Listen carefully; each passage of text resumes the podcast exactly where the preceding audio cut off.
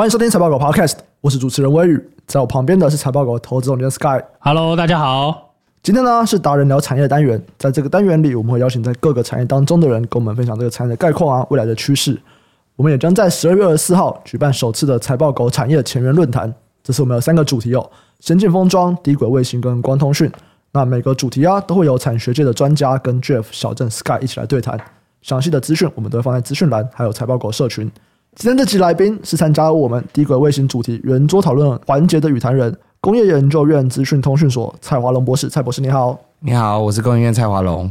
那因为蔡博士这个 title 我觉得有点长啊，工研院资通讯所视讯处理与远距通讯组先进通讯系统发展技术部经理，对，非常长，可以跟我们分享一下，呃，到底是在做什么事情吗？哦，好，我稍微简介一下哈，那个你看好像名字很长哈。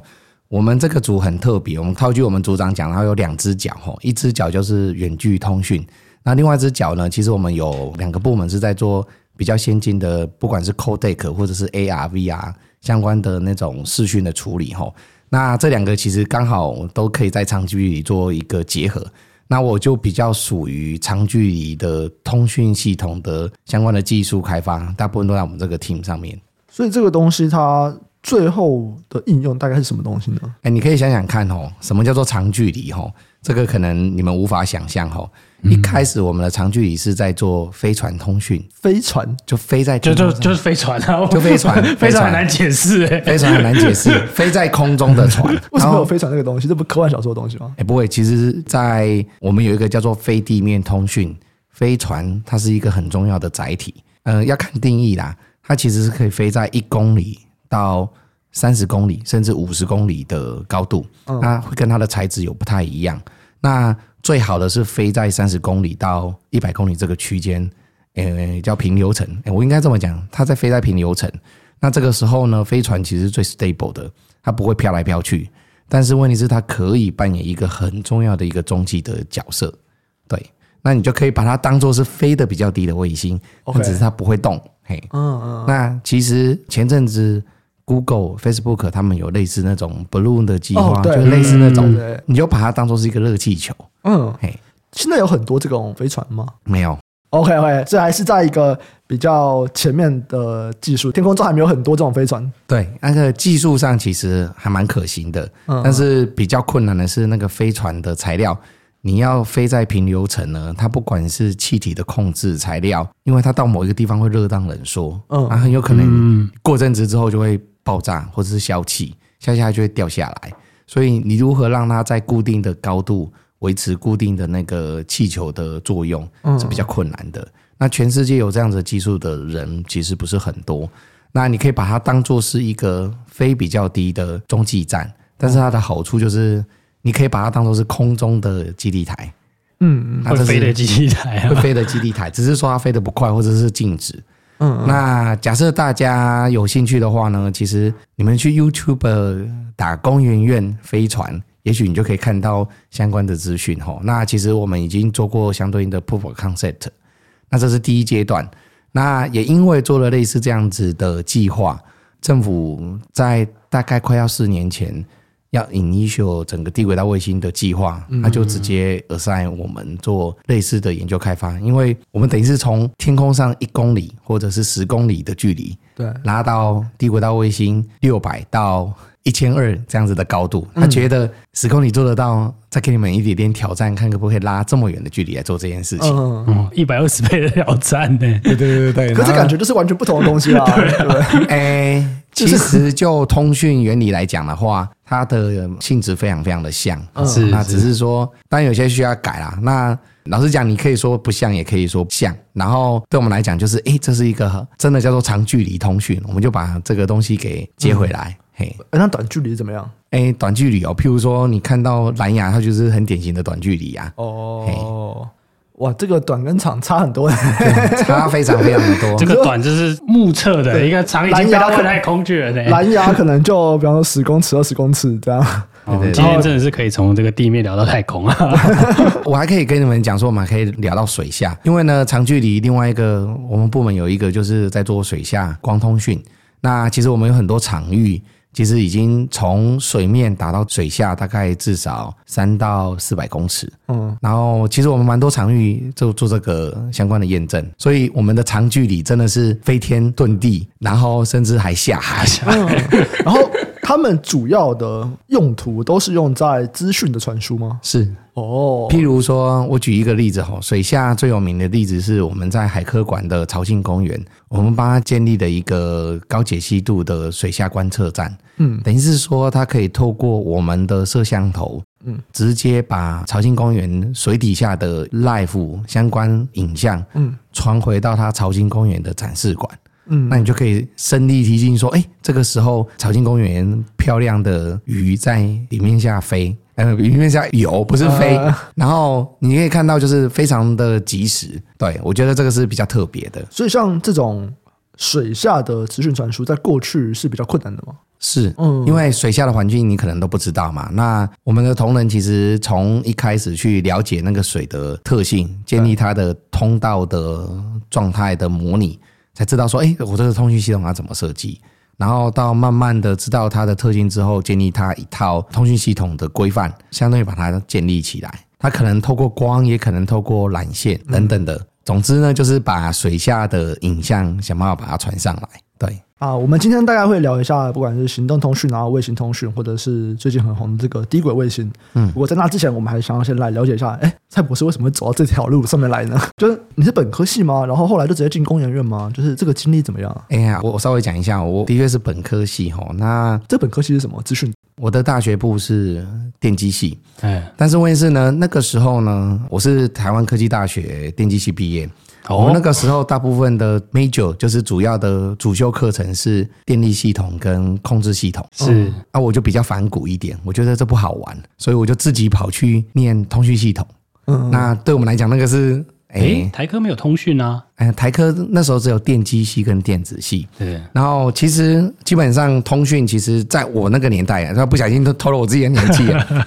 我那个年代呢，所有的系都是 under 在电机系里面，包含学通讯的。可是很不幸的呢，我们电机系没有那么多通讯老师，所以呢，我就展开了一段自我挫折跟探索之路。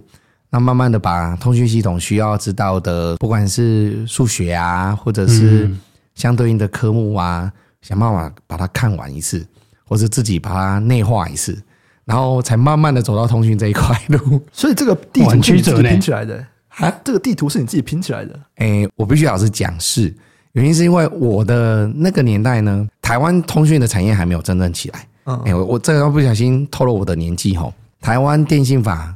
通过的时候大概是一九九八年、九七年，我假设记得没错，这个数字可能我不知道有没有记错哈。正式开放之后，才会有我们比较知道的什么 GSM 啊，包含了台湾大哥大、远传、中华电信，才慢慢的起来。在那个之前呢，念通讯呢，套句他们讲的是，在台湾可能没有饭吃，你可能去中科院或者是工研院才有办法做这件事。那个时候的主流的确大概都是念电脑或者是电力，就不用讲。嗯，像我的母校，基本上每年一大堆人进台电，因为呃我们的电力系统是非常有名的。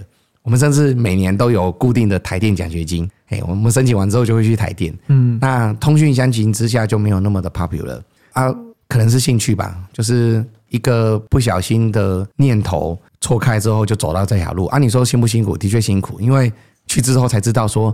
根本不是在念通讯，根本就在念数学。哦，是哦，对对对，所以其实这个东西是数学比较多。对对对，因为我以为可能是在不管是你要让这个机器在各个不同环境啊，这个东西比较困难。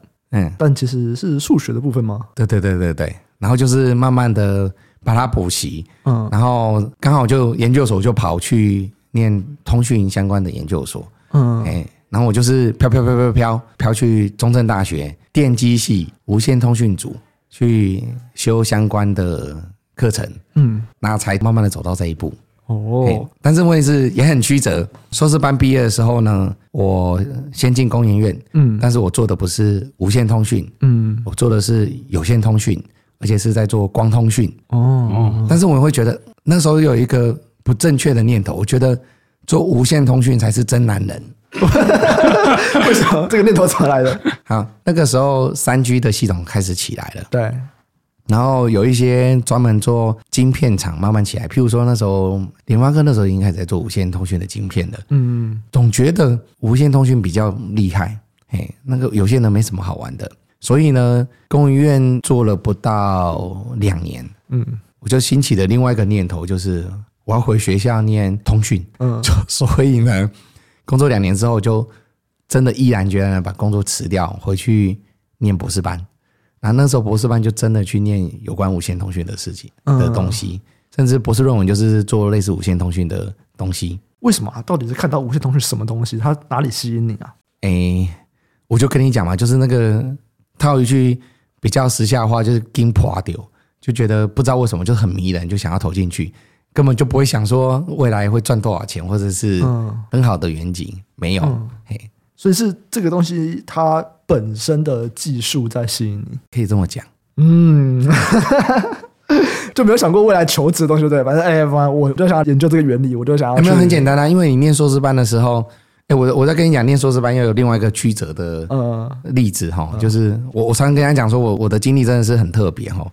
我虽然是去无线通讯组，我修了很多无线的课程，嗯，可是那时候我的指导教授接了量子通讯的一个前期研究的 project，嗯，那个时候没有人敢去做，那我就比较不会闪，我就陪我们老师把那个 project 给做完。比如说，现在时下很夯的量子通讯，嗯，我常跟人家讲一件事，我说我大概是国内第一批做量子通讯的硕士班学生，好，然后你会说这跟无线通讯有什么差别？因为呢，做了量子通讯之后，怕我自己找不到工作，所以呢，那个时候呢，花很多时间把无线通讯相关的技术给累积起来，嗯，包含那时候就看了很多无线通讯相关的 paper。还有书，甚至做了很多系统上的模拟。嗯，对啊，只是为了怕说，哎，我做了一个这么冷门的题目，然后我必须要把我的本职的背景给补起来。嗯，所以这个历程呢，就跌跌撞撞跑到现在这个状态。嘿，嗯，然后呃，你没听我说为什么又在进公影院哦？很简单，哎，我那个年代念博士班，其实 funding 不是很够，所以我们算是工作完。才去念书，存款花的差不多了，然后我就想说，那回公影院当工读生赚赚钱，因为老师给的钱实在是没办法让我能够生活，然后就回去，然后就从此之后就开始跟无线通讯就结了不解之缘。原因是因为我那个时候到博士班快要毕业的时候呢，其实我是被工研院派去参加三 GPP 的标准制定，嗯，哦，所以为什么会继续在工研院待？吼，其实就是。我觉得那份工作把我吸引了。反正，嗯，我这辈子呢，就是为了自己的兴趣，然后为了自己好玩的事，等于是说钱 always 都被我排在后面。譬如说，博士毕业之后，其实有机会去埃及迪安耗子赚更多钱。可是问题是，为什么没有离开呢？因为工研院做上 gpp 可以到处出国，然后可以看最新的技术，定最新的标准，然后就这样一路走走走，走到现在。这个地步啊，当然中间过程中，哎，其实我早上在交大给一个 talk，我有跟他们讲说，我在工研院的经历也蛮特别的。我前期大概都是在做国际的标准，还有国际的合作。譬如说，我做了三期的台湾欧盟的计划，嗯，我们要固定跟欧盟做一个场域验证。那那个大部分都是做四 G、五 G，所以那个时候慢慢的累积比较前端的一个通讯的研究。那做到一半之后呢，刚好这个计划下来了。我老板就说：“那个东西收一收吧，准备陪我进来玩这个东西，低轨道卫星。”嗯，所以我就是又是第一批进低轨道卫星的人。哦，定标准怎么会没有前途呢？定标准才有钱啊！这个对啊，定标准的前途在后面啊。对啊，对啊，这个制定标准的这个力量啊，是最大的力量。哎，你可能不知道定标准，嗯，标准那个团队 always 在大公司都会认为说你是花钱的单位，嗯，因为呢，你一年要出国。至少六到十趟，嗯，然后呢，每个地方呢都是大家羡慕的地方。可是问题是呢，他每次开会的时间都不是对的时间。我举例来讲，像我们维也纳，我们去开会议，嗯，他刚好挑在那个 Christmas 前十二月，哎，你觉得那个东西冷的要死，你根本就不是观光的地方，嗯，啊，但是为什为什么会选那个地点？因为那个时候所有的饭店啊相关的开支会是最少的，嗯，对。哦，因为就那边就什么店都不会开嘛，对不对？也不是店比较开，因为那个不是旅游观光胜地哦，所以相形之下，他相信 Travely 相对应的费用就比较来得少。嗯，然后我最自豪的一件事啊，也不算自豪，像有人都说啊，布拉格很漂亮，我说、嗯、你知道吗？布拉格我去到不想去了哦，因为定标准的关系，布拉格我已经去了五次了。哎，为什么？什么不想去？那边很漂亮啊，因为我朋友在那边开公司了。对，我就觉得哦。他的那个房子真的很漂亮，对对对，第一次很漂亮，第二次很漂亮，第三次会开始觉得啊，就这样子而已。好，理解理解。诶，刚刚有聊了说，其实蔡博士有参与很多一些规格制定啊，或者是到后面开始要做这个低轨卫星的这个专案。对，其实我觉得这边也是我蛮好奇的啦，就是蔡博士怎么看现在为什么低轨卫星这样起来？因为过去我们不管是讲光纤啊、WiFi 啊、四 G、五 G。其实我觉得，就是以一个在台北生活的天龙人来说，就我觉得很方便啊。为什么今天还要有一个就是卫星通讯这样子的一个东西？还有为什么这件事情变得这么的重要？因为我们现在在讲很多什么太空经济啊，或者很多人在讲说这个太空技术、太空产业等等。哎，其实很大一部分就是在卫星的这一块嘛，对不对？是什么东西让这几年？大家开始要关注这个议题，然后为什么需要这件事情？哦，好，我一开始在做这个 project 的时候，哈，开始访厂的时候，大家都有跟你一样同样的问题，哈。那个什么时候？四年前。四年前，哎，嗯。然后我稍微讲一下，哈，低轨道卫星这个技术呢，你不能从台北或是台湾去看这个趋势，你要去从国外，从全世界看这个角度。原因是因为我举一个例子，哈，我曾经跟某台湾前三大的电信的 operator 的副总，嗯，有一个 argue，嗯，哎，可是我觉得他讲的没有错，他只是说每个人看事情的观点。他那时候跟我说，台湾不需要低轨道卫星，嗯，我觉得他说的这句话是对的，嗯，呃，因为台湾的基地凯的覆盖率是百分之九十九，所以不需要卫星这种你们号称的天空基地台来支援。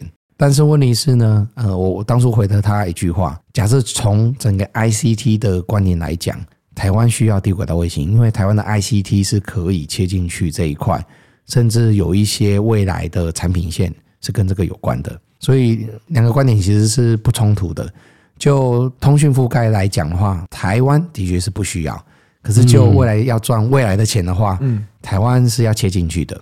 那为什么说低轨道卫星这几年很夯？很简单，伊朗马斯克大家都知道，他那个 SpaceX 拼命的发。对，那这个概念其实很早就已经有了。其实 OneWeb 是最早执行的人，是。那只是说我们套一句讲的，登很金要用登美鬼，所以才导致破产。因为当初 SoftBank 答应他的资金到位的时间。比他需求的时间晚一个月，然后他就破产了。嗯，但他有形的资产就是他的那些频段跟卫星都在天空飞，所以后面会有英国的政府跟印度的电信商会去接手，乃至于他现在被 Unisat 给 merge，我觉得这个是他有形的资产。那低轨道卫星有什么好处呢？其实我老实讲吼，全球大概只有百分之四十人左右是有办法连接到通讯的。那你假设就整个地球的覆盖范围来讲，其实真正有通讯信号的区域，大概占全球包含海洋的面积不到百分之三十左右，嗯有这样子的通讯覆盖率。那你假设要补足那百分之七十，就必须要靠卫星，或者是低轨道卫星。那你们好奇说，哎？那个代表说没有任何的经济价值哦，错了。其实我举一个例子哈，嗯，你们搭飞机，嗯，你有没有发觉一件事情？嗯，你们要用 WiFi 很贵，对不对？对，哎，因为它现在都是接同步卫星，嗯，同步卫星其实非常非常的贵哈。是，我举一个例子哦，我最近执行一个计划哈，那个通讯的费用啊，我才用七个月，我付掉的钱呢是七位数字哦。哎，那你说你需要用到同步卫星的这个？哎，没有，一样也是低轨道卫星相关的东西，我就付了七位数字。低轨卫星，而且它还是窄频的，嗯，哦，七位数字哈，那那个数字就请容我保留。但是问题是，他们每次做一次验测的时候，我都看到一件事，我我的 money 又飞走了。嗯，对对对。那你想想看，这是卫星还没有普及。那我觉得以未来空中的流量来讲，其实你去认真去看那个。全世界飞行的流量，嗯，其实那是另外一个可能需要通信 traffic 的一个卖点。真的，你说就是大家在飞机上面对对买 WiFi，这个是是一个很大的商机。对，我甚至都跟大家开玩笑了，我说假设低轨道卫星建立，吼，嗯，可能飞机的娱乐系统可能都会整个移除掉，因为每个人就会带他自己的电脑跟他的手机上去用。真的。大家就不用不用看那个烂电影了。会有这种 会有这种数字吗？就是同时在空中的人有多少人？不用，你看那个啊，IATA 啊，它有那个飞行的 miles 乘一个比重，应该就是这个答案了。就我很好奇，就是它它有一个乘客乘以你飞多少里，嗯，对啊，那它有一个助语，忘记叫什么。对。然后反正你那个倒着乘嘛，因为你飞多少时速是算得出来的嘛。对。对啊，你就知道答案了。那当然有人有人会说，哎，这真的是一个商机吗？也许哈，那个是我做一个比喻哈，因为。你知道低轨道卫星算是一个比较新的哈，是，你总要去猜可能未来 potential 的 application 跟用户端哈，嗯，那这是一块。第二块是有关海洋的部分，你想想看哦，很多远洋渔业要捕鱼的船东是。他们要 get 到重要的资讯，或者是他们的人要使用 WiFi，是是。去有一些娱乐的设备啊，或者是打电话回家。因为现在打电话很多人是用那个 Line 啊，或者是 Skype 等等的，嗯，可是它传到某一个地步的时候，它其实是没有办法去做这种宽频的通讯，嗯，那我觉得这个东西是需要的。还有包含一些远洋渔业，它做一些人工鱼礁，它去 get 到这个资讯，它大概都是靠直升机。假设说我卫星通讯有一些 sensor 摆上去，它可以马上知道哪里有鱼。嗯，那我觉得这个就是另外一个经济价值。哎，现在不行，是不是？现在不是也都有那个雷达什么的吗？什么什么？它其实没办法那么的准，雷达其实是有限的。雷达是有限的。我说的有限就是它能够搜寻的范围是有限的。OK 啊，嗯。但是问题是他们真正远洋捕鱼的地点是他们大海捞针嘛？嗯。你一定要布一些 sensor 让他知道。对。但是你想想看，那个假设没有任何的通讯，请问你？它 even detect 到那个区域有非常丰富的鱼情，嗯，它资讯回传不到不了那个远洋渔业的渔船，也是徒劳无功的。所以我觉得这是另外一个可能 potential 的点啊！不要忘记哦，很多船东都是很有钱的，所以 even 这种东西看起来很贵，可是对他来讲，我曾经碰到一个船东工啊，我跟你讲在这修给啦，他一个月的通信费，我讲我抓三分之一的黑尾鱼。这个费用就是全部卡我回来了，嗯，那你就知道说，那个对他们来讲是便宜的哦，哦。那我觉得这是另外一块。再来就是，大家假如有去过美国跟欧洲，嗯，它其实通讯覆盖率非常非常的糟糕。是，以我二零一七年工研院派我去美国矽谷四个月，嗯，矽谷，矽谷，嘿，嗯，我永远记得我进到 mall 之后呢，我就失联了。矽谷，哎，矽谷。我们进到某一个 mall 呢，死角差，那个电信公司假设部件的不够好，我永远记得是我的电话是根本没有任何讯号的。哦，真的哦。对，因为我只有去过纽约了，还有奥马哈。哦，对啊，对，就奥马哈跟纽约，我觉得还行啊。我印象中奥马哈还行，奥马哈蛮乡下的啊。我有查到一个数字，就是现在任何时候啊，空中大概都有七千七到八千七百辆商业飞机。嗯，那一天平均会有六万架飞机在空中这样子。对，一天六万架飞机。嗯，所以这个人数好像也是不少。对，对，你就算嘛，平均一个人在里面大概四个小时。嗯，他的。需要的那种娱乐的量，你稍微传一下，哦，那个你假设是用流量去算，那是很可观的哦。哦，对啊，因为我觉得其实覆盖率不高啦，那是因为台湾很高啊。其实重点就是台湾服务员很小嘛。可我觉得的确要想到商业价值这件事情啊，就是你说像撒哈拉沙漠那边会很需要这个吗？就是还没有，可是他每次都付很贵啊，这很难说。就你要想要有足够的钱来支付这个，对，对，对，所以我可以想象说啊，你都有钱搭飞机了，应该是有钱再付一些上网的费用，网络的钱啦。可是有很多覆盖率很低的。之所以覆盖率低，可能就是真的因为没有商业价值嘛，人比较少啦。对啊，我刚才提的那两个例子就是有钱的，就是空中跟渔业，因为就渔业也是。以前大家看那个卫星都是在传那个叫什么电视讯号，对对对，大家都拿来看什么小耳朵、嗯，中耳朵、大耳朵那种啊，对，所以那个卫星电视吧，对啊，那就会有一个，就我不知道大家有没有看过啊，就是啊，阳明山上面有啦，有那个很像那个什么。它那个应该叫 dish 吧？那个是地区没错。对对，它那，它这种接收的，就是一个耳朵可以接收那种电视啊，嗯、各国那种什么，就以前是这样啦。只是说现在开开始有了这样的真正来做通，但以前也有人做通讯，只是说以前没有那么。那那到底为什么，这么普及？为什么是现在啊？就是为什么是这四年开始，然后全球都要来做这件事情？就伊朗马斯克 Starlink 的关系，真的就是因为 Starlink 的关系，因为他去当他 pioneer。你想想看哦，一个东西这个 ecosystem 起来其实很可怕。嗯，你觉得好像是低轨道卫星的通讯，对，这会带动了相关火箭发射的产业。对，是。那火箭发射，你知道低轨道卫星他们载体是用公斤去算的。嗯，一公斤有相对应需要付的费用。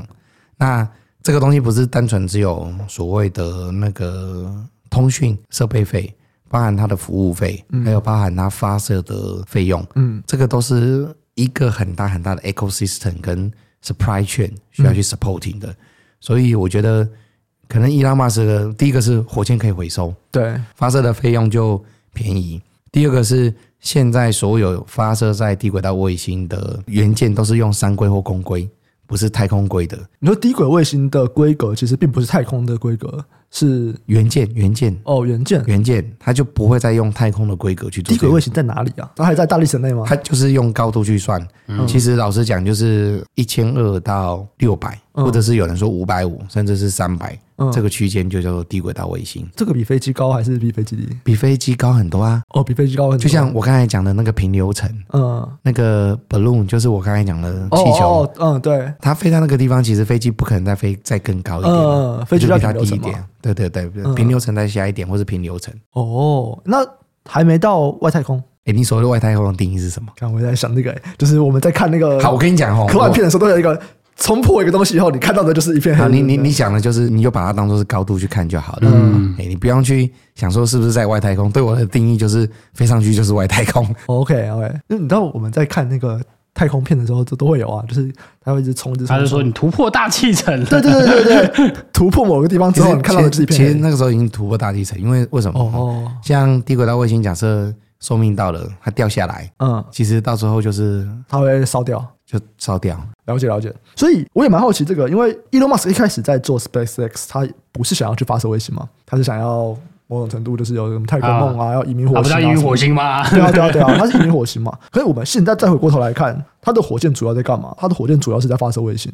他从一开始他就开始在接这种发射卫星的案子。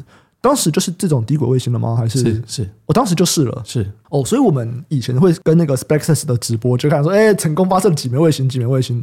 那些都是低轨卫星，对哦。那那时候发射低轨卫星的那些低轨卫星，就是用来通讯的，是没错。哦，它其实在二零一六年就开始了，嗯，但一开始不可能马上，它从试验开始，对，慢慢越发越多。原因是因为大家很好奇，说为什么他会拼命发？很简单哦，他申请的那些，那时候发的也不是他的，那时候发的不是就是各国。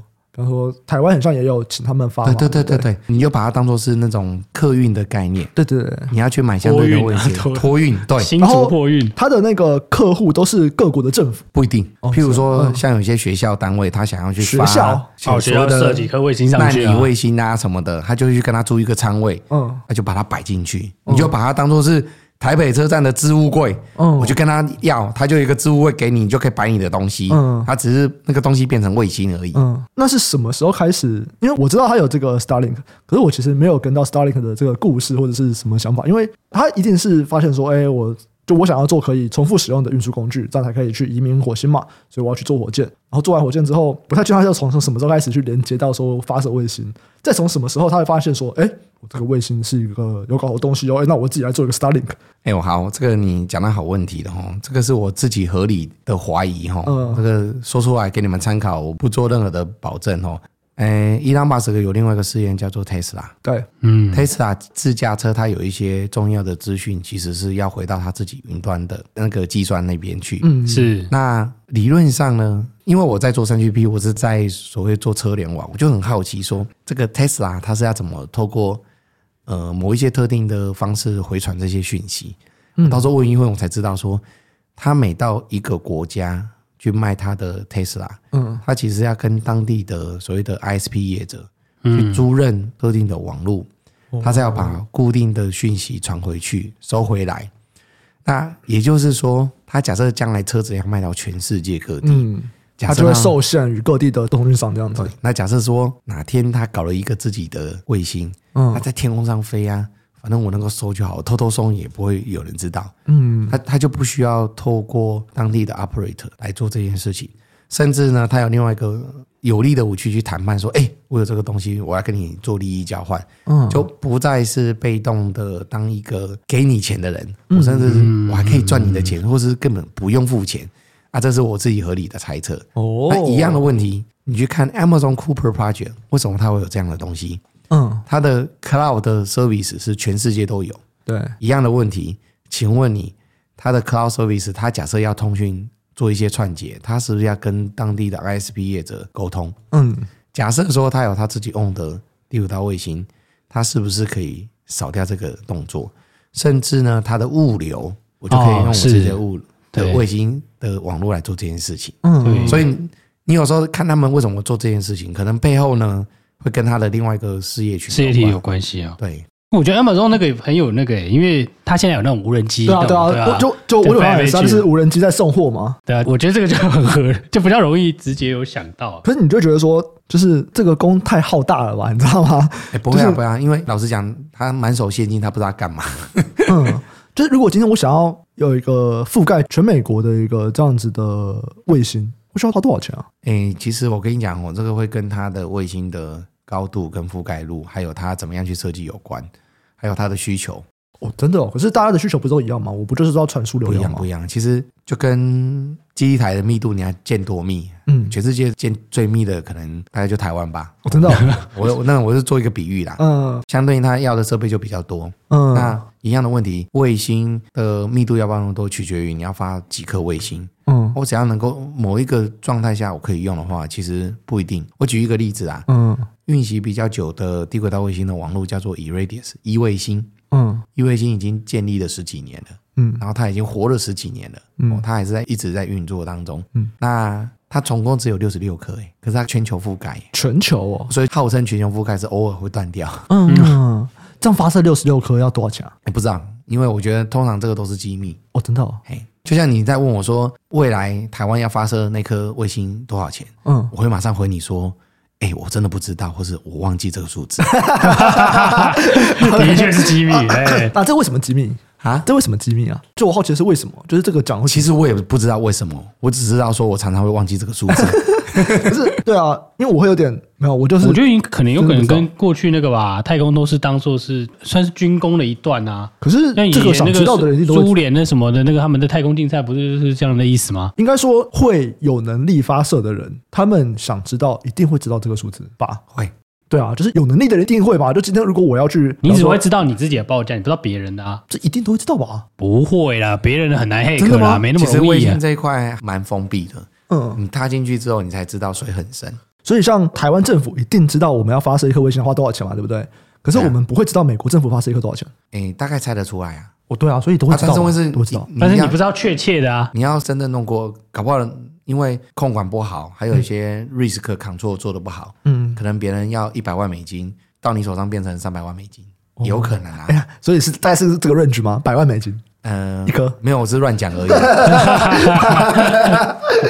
我觉得很合理，因为你看去年嘛，还是上半年，嗯，伊隆马斯克不是发一颗就爆了吗？哎，我他发还有一个火箭就爆了。哦，对对对，我知道。对啊，他那个那个上面一定有啊。对啊，我说类似这样的概念啦。嗯，对啊，就是这种事故是一定很多的嘛。对啊，所以你那个成本其实我觉得没那么容易算啦。因为如果假设你很容易算，嗯，它它成本你都算得出来。其实我就在想这个，我觉得没那么容易啦。就是你可以算一个大概雏形，但是加加减减那个细项你一定不知道。哦，我觉得不用找细项，就其实我只要知道一个 range 就可以，你知道吗？就是、哦、就是我觉得是十位数等级的，其实就可以了。因为就会一直很好奇嘛，就是这个感觉一定比传统的基地台就地面的基地台来的贵很多。啊，没错啊。妈，如果我要相同的覆盖范围，希望能够跟未来不一定啊，未来不一定，真的、哦。以前没有量啊，现在有量嘛，有量，然后再就是做久了之后知道怎么 cost down。嗯嗯嗯。晚上等于说我们未来会有机会地面上都没有基地台吗？它是有觉得取代的吗？还是说地面上基地台还是有一些空中无法取代的好处？我应该这么讲哦，我常常跟人家讲说，低轨道卫星绝对不会去取代地面基地台这件事情。为什么？我倒觉得是两个互相 cover。嗯，原因是因为。啊，你在地面上就可以传输了，为什么要拉到六百？一定有特别的区域，譬如说，嗯，海洋的中间你没办法建基地台，那这个时候谁最好用？嗯，可是如果价格差不多，你知道，就地面上就寸土寸金啊，台湾的地很贵啊，那一样的问题啊，上面会有上面的问题啊，嗯，上面其实那个能够摆的位置也有限呐，嗯，所以我觉得它是一个 trade off 的机制，我觉得没有谁取代谁，我觉得两个会是互补的。就是到我现在目前的观点，从一开始在做这个计划到现在，我都觉得这两个是互补，嗯，绝对不会有谁取代谁，因为他们都各有好处，有各有缺点，嗯嗯，因为刚有提到说未来可能会希望说这个价格可能差不多。这是在讲说相同的范围内，嗯，我们想要如果涵盖这个范围，嗯，不管你要做地面上还是要做就低轨卫星，嗯，希望到时候的价格差不多，嗯，现在大概有这个差距是怎么样？当然差距还是很大，原因是因为 early stage，嗯，做很多东西不知道怎么去省，嗯嗯，就像我们现在做很多东西先求稳嘛，嗯，后面再 cost down 啊，嘿，嗯，刚才有提到。什么同步轨道卫星？对，然后其实我们有提到低轨道卫星，然后还有一个中轨道卫星，这三个的差别又在哪里？高度还是一样高度？那我怎么去选择这个高度，或者是他们在应用上，或者是在技术上？我举一个例子啊，同步卫星大概就是最传统的，它大概就是在三万六千公里高的高度，三万六千，三万六千，嗯，所以它要求的严谨就非常非常高。譬如说，它里面的东西一定要用太空硅，嗯，原因是因为三万六千公里的高度其实。太空的环境非常的严苛，嗯，那它制作一颗的时间就非常非常的长，它可能就是好几年才有办法做一颗。那它要求的 life cycle，它的寿命呢，一定要超过十五年。举一个例子，现在中华电信的中兴二号，嗯，它已经服役了快二十年，嗯，十五年、二十年，所以呢，它现在要打算制造另外一颗，它有这样子的一个需求在哈，那。同步卫星有个好处就是，它假设它全球覆盖只要两颗，哦，原因是因为它高度高，但是问题是因为它距离长，所以它的延迟就比较长。嗯，中轨道卫星呢，它有分两个哈，你们比较熟知的定位系统，包含了 GPS，还有中国大陆的北斗，嗯，它就属于中轨道卫星，基本上它就是六颗可以覆盖全球，哦，所以一样也是高度的问题。中轨道好像是。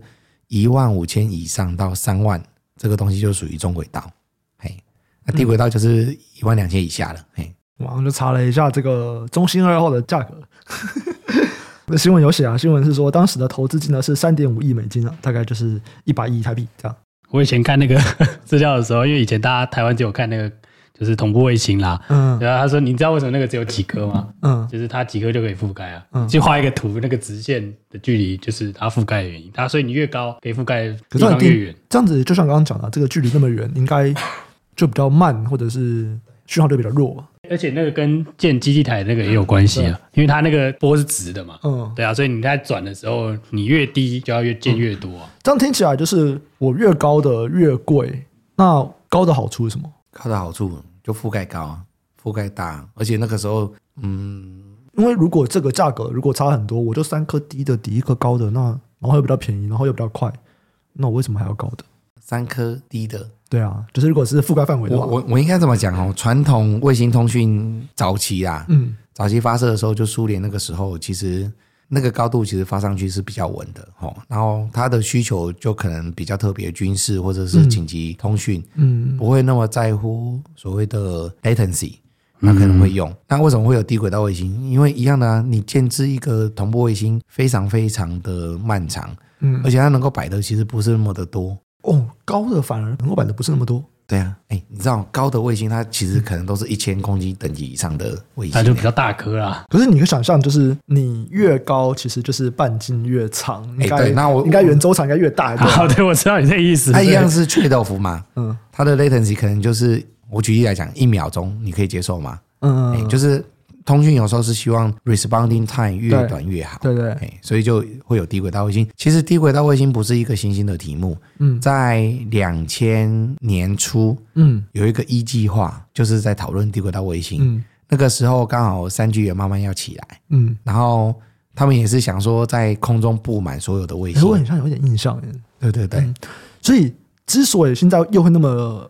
火热真的就是因为所谓的火箭回收这个技术，因为大家相形之下的成本低很多。以前太空的太空梭是没办法回收的，这个相形之下发射的费用就可以控制，这是第一块。第二块是半导体技术的进展，这关系是什么？关系的公规啊什么的，搞不好就可以用了。我不需要用那么多，以前可能为了要达到这个功能，可能要摆一百颗 IC，现在一颗 IC 就搞定了。哦，等等的，这个都是。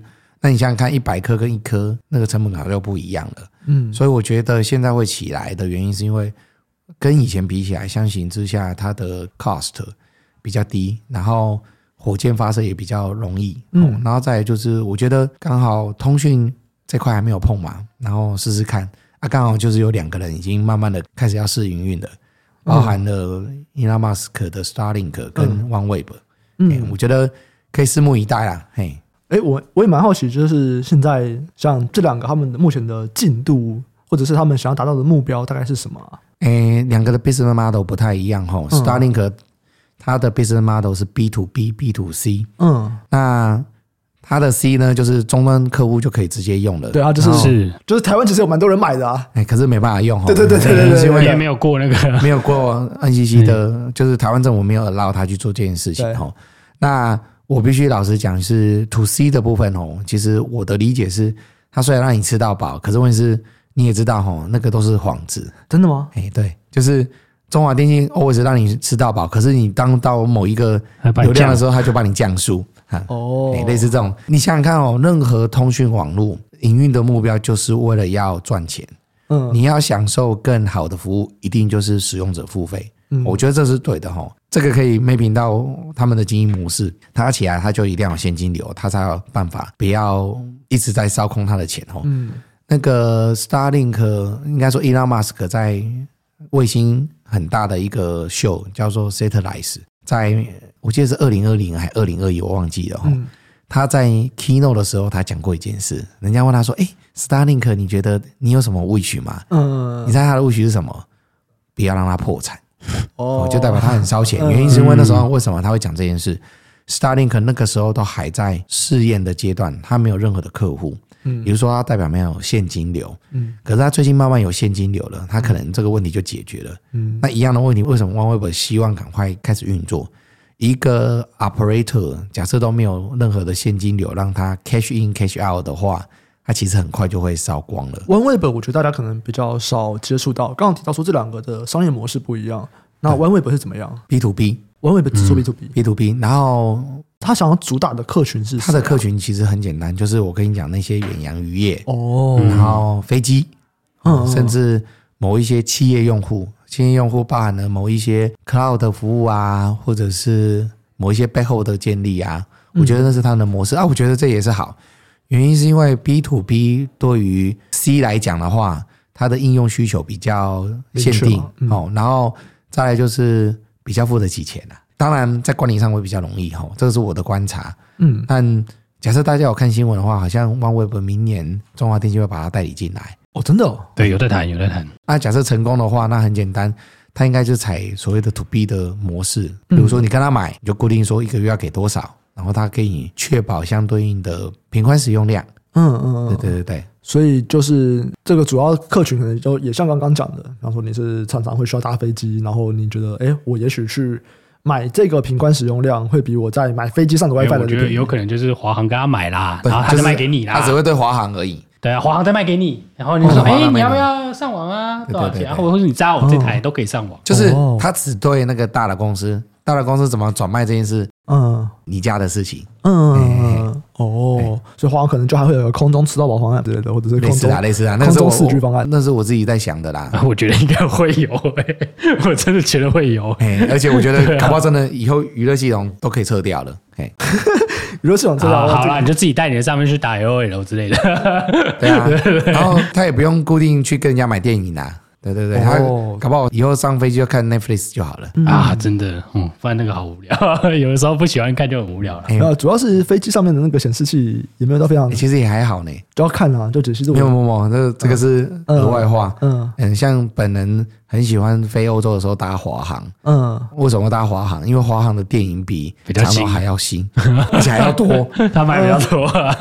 我曾经最夸张一个月搭了三次华航，哇，然后刚好电影全部看过一轮。嗯，可是你假设搭长龙，你可能一次就看完了。嗯，就是同一部要看三次的意思啊。其实我这样想一想，一个月要搭三次，然后我如果都是欧洲，其实也很辛苦哎。哎，我真的就是一个月搭三次，就真的很辛苦。因为我唯一一次比较长途的就是我去美国，然后我回来的时候，我这故事讲过蛮多次，就是我第一次体验到猪被圈养的感觉。我回来左右两边都是美国的体重比较大的人，就我真的动不了，然后我就只能睡觉。然后就是空服员拿餐来，他叫你的时候就是吃饭的时候，空服员拿餐来我就吃，吃完之后我就继续睡觉。我就是因为我也不好意思出去上厕所啊走走什么的，我真的体会到哇，这就猪的感觉，就是就大家挤在一个猪圈里面，然后你就是只能吃跟睡，然后这样子度过十几个小时。我我可以跟你分享一下我最夸张的一次经验，嗯嗯，下个月也会有哈。我曾经，我不是跟你说我做过欧盟的计划吗？对。然后他们每一季要开一个 face to face 的 meeting，嗯，那 face to face 的 meeting 呢也很简单，只有两天而已。但为了两天，我一定要飞西班牙马德里一趟，嗯。然后那次的行程呢，我曾经被人家讲说：“你确定你有去欧洲吗？”我说：“有啊，我回来了。”嗯，哎，那个时候其实已经开始在做低轨道卫星的计划了。嗯，嗯，我记得印象非常深刻。我的礼拜天的晚上十一点的飞机飞西班牙，然后呢，那个礼拜五的早上我就在办公室了。那我在那边开了两天的会，我被人家问说：“哎，你确定你有去西班牙吗？”我说：“有啊，我已经回来了。”这真的也是蛮辛苦的。到现在有比较变成线上吗？还是疫情结束后有？没有没有。其实我要老实讲，对这种会议我还是觉得 face to face 比较有效率。哦，然后。下个月呢，我要去德国出差，嗯，那个行程已经确定了哈。我一样是礼拜天飞，嗯，我的礼拜六的早上我就在台湾了。哦，哇塞，这不是听起来很硬的，其实也不，其实也不太需要调时差这样子。嗯、没有吗？因为我我调时差的能力还蛮强。他有一句人资跟我讲的，他说：“哎，蔡华龙，你不要跟别人讲什么，我觉得你身体时钟坏掉。”嗯。对，因为这真的很辛苦啊！我觉得就是只是一直搭飞机，哎，不会啊，就看啦。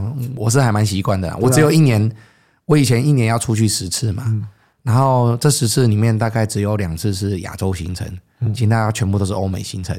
然后我最受不了的是年底的那一次，嗯，很奇怪哦，就是十二月的那一次哦，我可以跟你们讲，就是印象最深刻。我有一次从美国的 Spokane 飞回来，就是从西雅图要先飞东京。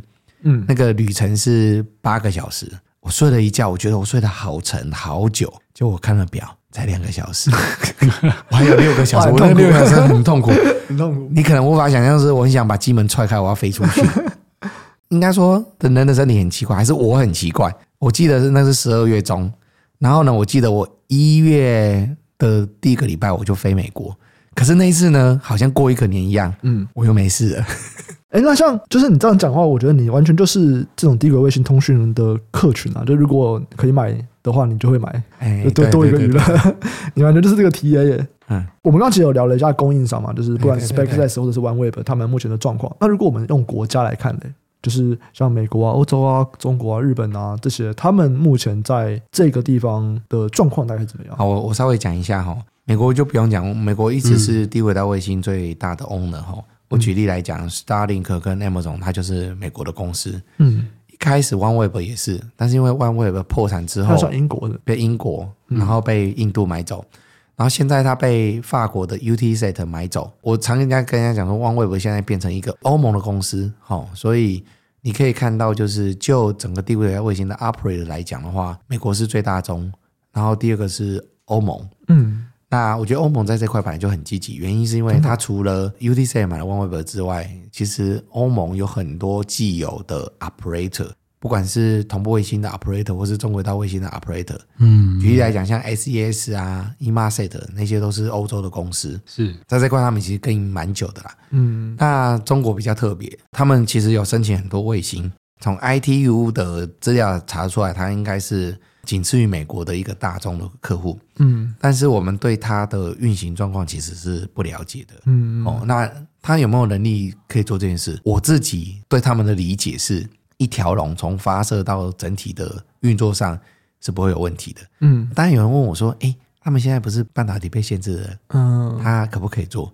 不要忘记哦，低轨道卫星很多东西是不需要先进制程的，嗯嗯，嘿嘿嘿，所以。”我觉得这块也许是可能可以观察的点，但是因为是贸易战跟区域冲突的关系，我觉得啦，台湾厂商假设要吃，只能选边站的，这是我的观察啦，只能选边站。对对对，你说的是供应链，你到底要帮谁做这样子吗？对对对。哦，应该不能选帮中国吧？可以啊，你在那边就可以。哦，就是你真的要变成中国人啊？不是，你就 是你那个厂就是在那里就可以。嗯，你懂我意思吗？嗯，对对对，所以这是可以的。就是你的客户会要求你在哪里生产啦，嗯嗯嗯，所以台湾目前扮演的角色，真的就会是在这个供应链里面的环节，不管是我在帮忙制作卫星里面的某个元件，或者是我帮忙制作火箭里面的某个元件，像这样子。嗯、我稍微讲一下哈，我觉得台湾因为 ICT 的关系，supply chain 非常非常的完整哈。对，我相信台湾很多厂商已经打进呃，不管是 Starlink 跟 OneWeb 的供应链，嗯嗯，但是大概都仅止于 device，就是可能是某一个螺丝啊，嗯、或者是某一个板厂啊。但是真正有没有技术 know how 在里面，可能暂时还没有。嗯，那未来会不会有？我相信会有。原因是因为我觉得他们到一定的程度的时候，还是需要仰赖台湾这方面的能力。哦，是哪一块啊？我觉得第一块应该都会是天线的部分。天线吗？嗯，因为很简单。嗯，你们看到低轨道卫星哦，他们用的技术叫做阵列天线。是。那阵列天线呢？其实当初五 G。有一个 millimeter wave 的技术，嗯，那其实这个 millimeter wave 技术呢，看起来五 G millimeter wave 没有大量的采用，可是这个技术呢，导致在低轨道卫星发扬光大。哦，那台厂有这样子的能量之后，其实它可以 leverage 这样子的能力，嗯，慢慢往低轨道卫星做开发跟移动。所以我觉得天线的部分只要频段对了，其他的问题就不大。这是我觉得台厂可以第一个切进去的地方。但你们好奇我说，哎、嗯、啊，天线就天线，有什么了不起的？我们可以讲一下天线什么东西吗？就整组的、啊，譬如说，阵列天线它会有，我要做所谓的天线的制造，天线 RF 的晶片。是，然后我要变成一个次模组，次模组你觉得好像很容易，它会有一些封装的问题，比如说 AIP 的问题，嗯，然后我甚至板材。板厂的里面的材料也很重要，原因是因为它跑的频段非常非常的高，这个东西的材料适不适合？做完之后呢，因为低轨道卫星的面积比较大，它会有板弯板翘的问题。嗯，这个板厂呢要怎么样改善板弯板翘？这个都一大堆的 know how。嗯，可是，在台湾呢，可能一条龙啪啪啪全部都可以解决。那个工厂附近绕一绕，可能都在附近啊。可能就算没有的话，就是隔壁县市嘛。哎，新竹设计完之后拿去桃园做生产。嗯嗯，哎，完了，我不小心讲了那个桃园的大部分都是 PCB 板厂的事情。这个这个大家都知道。再详细的东西，我们就 再详细，我们就要在我们的论坛再来讨论。对对对，我们论坛讨论。因为刚刚那些很多厂商啦，其实就是天线这一些啊，然后因为其实我们有邀请到相关的与谈人嘛。对，好，那最后我们就来回到。就是蔡博士这边的生活了，就是刚刚有提到说你要一直出差，所以你在工研院的生活就是你就是一直在开这样子的会议，你还要去算那些数学吗？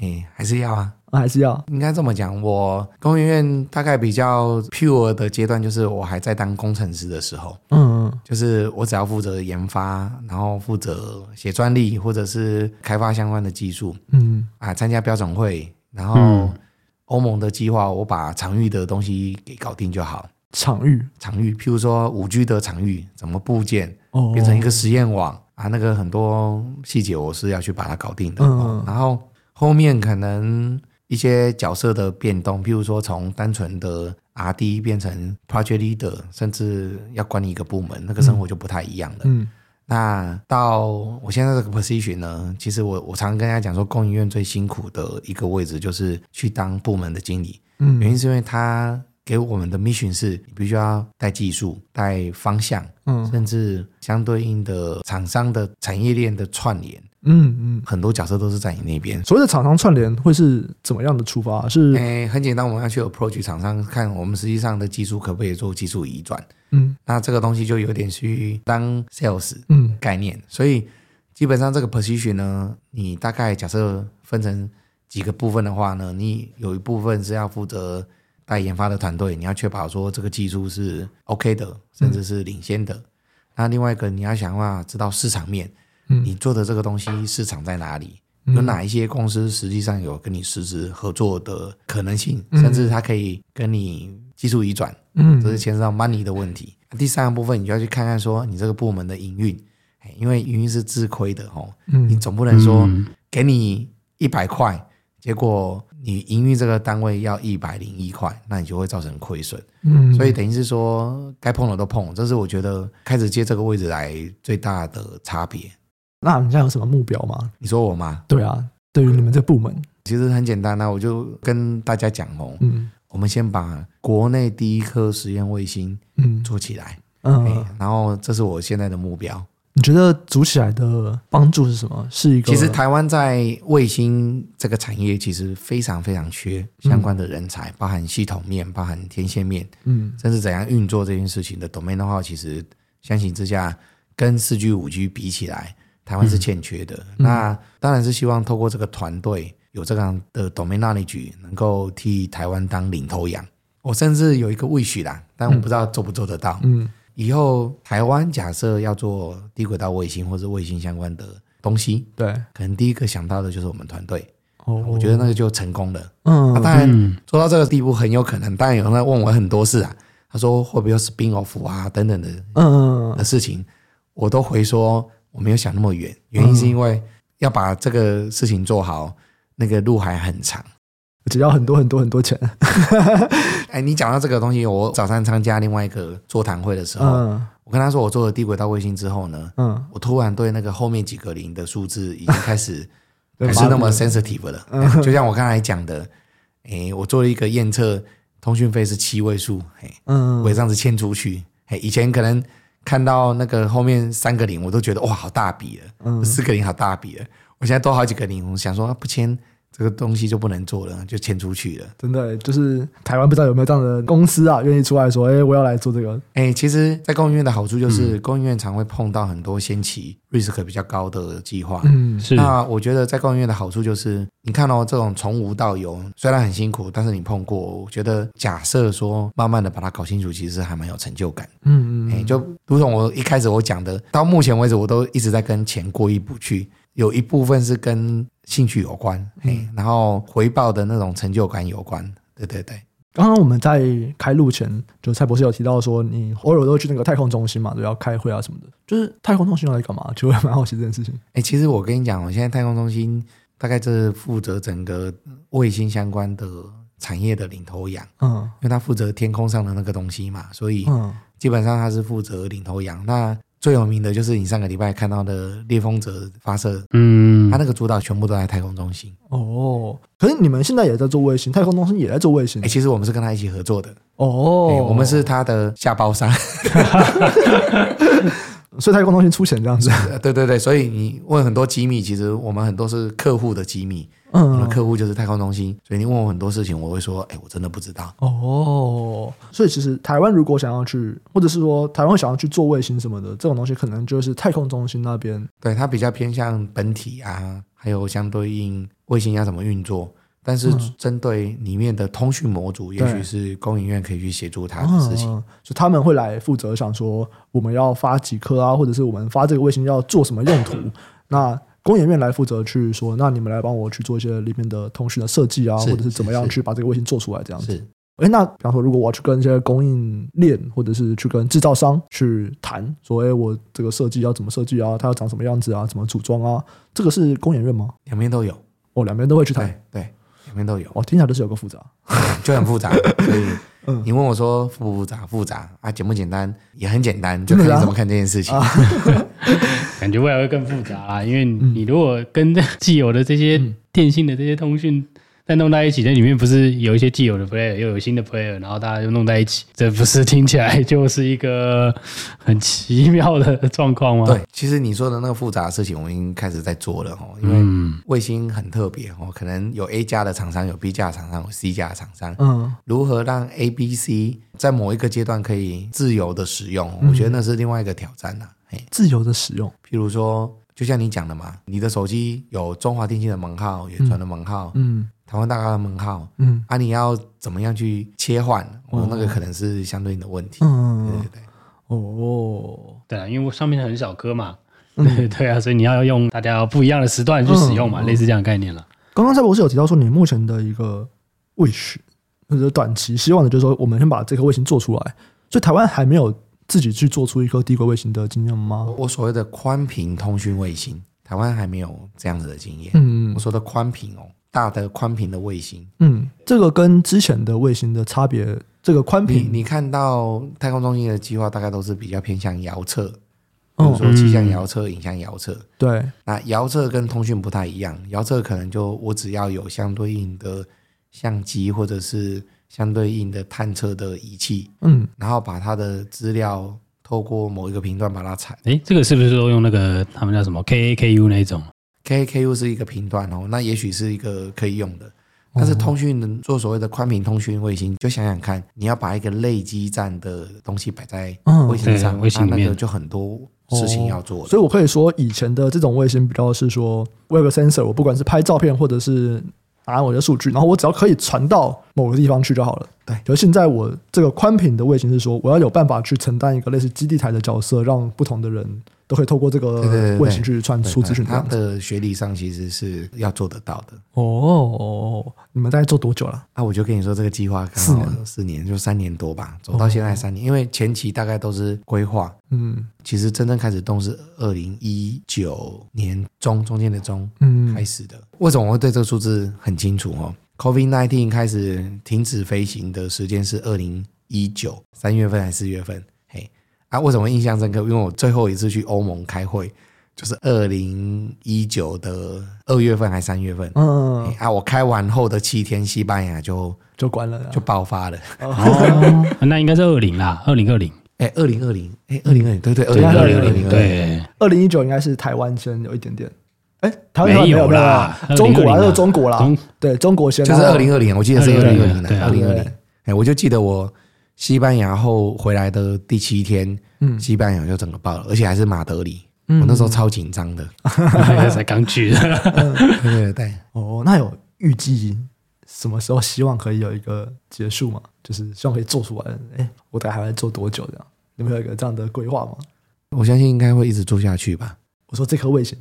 这个卫星哦，预计哦，我们看看就，因为我们是跟太空中心搭配，所以太空中心的说法为主。哎，他们目前有说法还是目前还没有？你们去看他们有公开的说法吗？他们，你看他们公开的说法哦，他们是有公开说法的。对对对，嗯，好，没问题。最后是还有什么问题吗？我其实比较好奇是说，哎，我要怎么讲？你还要负责找钱，就是商机的部分，然后又要负责研究这个方向，这有点冲突吧？对啊？你等于是说我要做创投，然后我要帮你卖产品那种概念。你会怎么调试这个角色？调试哦，就一直在调试当中，哎，而且常常有时候我要老讲嘎不过来了。嗯，我不知道大家对工研院的印象是什么？有人说工研院其实应该跟台积电或者是联发科比起来，比较不会超时工作。嗯，就我现在每天都在超时工作，我就要看部门啦。有些部门我知道蛮舒服的，至少不是你那个部门，至少不是我部门，至少不是我。对，因为我其实最好奇是一个东西，就是但我们这个不带立场了。那我觉得有趣的是说，因为其实工研院是研发出很多就是比较前端的技术嘛。但最有趣的是，其实工研院是有创投的，对，就是创新嘛。对，对那可是创新呢，它又不投 early stage，我们不能说它不投啦，它投不多。那这其实很有趣哦，那就是说你自己的，哎，你为什么自己不投啊？对，我就好奇是，当然我其实知道它是两个不同的 entity 嘛。对对对对，对，它其实不同 entity，所以你们是其实是没有负责，对，但是你们其实还是在这个下面嘛，对啊。那所以，所以理论上他们应该是要 support 你们的，理论上啦，对啊。我很好奇是说，你，你知道我常跟人家讲一件事啊，这个是我们以前长官跟我们讲的吼，你就把政府，不管是经济部或者是国科会，嗯，给你。前期做的事情当做是 Angel Funding，只是 Angel Funding 给的 Funding 其实是比那个一开始去 run 的还要多的钱去做这件事，嗯、你就好好善用这些事情。嘿，我们每次做计划，从我刚进工研院开始当计划主持人的时候，他们都一直跟你讲说，你就把它当做是一个 Angel Funding，好好的善用。只是说这个 Angel Funding 是来自于 Government，那我觉得工研院的角色就很特别。对，你的最大的 Angel Funding 就是政府，政府，嗯。那只是说，后面有没有办法 expanding？政府不一定会 support 你，就对。哎，当然吼，这个是我的观察啦，就是你就看政府的决心，你不要忘记了，台积电的 Angela Funding 是台湾政府，是是是是。然后联发科算不算？其实联发科做通讯的那个团队一开始也是从工研院整个过去的，嗯，也算是政府扮演某些 Angela Funding。嗯嗯。然后像面板厂也是，我当时拿了很多钱啊。哦，然后包含你们看到的那个三星折叠的那个荧幕，嗯，一开始也是从工业院哦，真的吗？工业院曾经有做过这件事情，嗯，然后当然有一些新兴的材料等等的都是这样子来的，嗯，对啊，所以我譬如说我刚入行，我会觉得工研院，我说我当初刚入行，我会觉得工研院的这个角色很奇妙，就是好像经常看到就是工研院一直寄转给别人，当然寄转是因为有钱嘛。那这个就是工研院代言的角色，就有点像是跟就是说我们这些既有的厂商，就算是互利嘛，还是说你们就是走在他们前面把这些东西弄出来，然后我觉得这个要讲到历史，因为工研院今年是五十周年哦。嗯，当初他们设置这个机构的时候，他当初的想法其实很简单。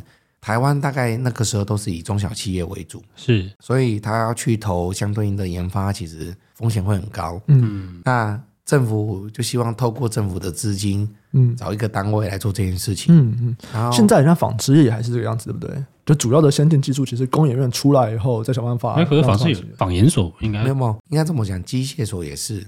大概很多 feel 大概都是这样子，嗯嗯，那他目的是说希望透过这样子的机制，第二是培养人，嗯，我觉得台积电当初就培养了一批现在做半导体的先进，是，然后当然他就 spin off 台积电，那台积电后面你也知道发生什么事，一样的，你你看到我最常举 YMAX 的例子，嗯，有人讲说 YMAX 是失败的，可是在我看起来错，嗯，他一点都不失败。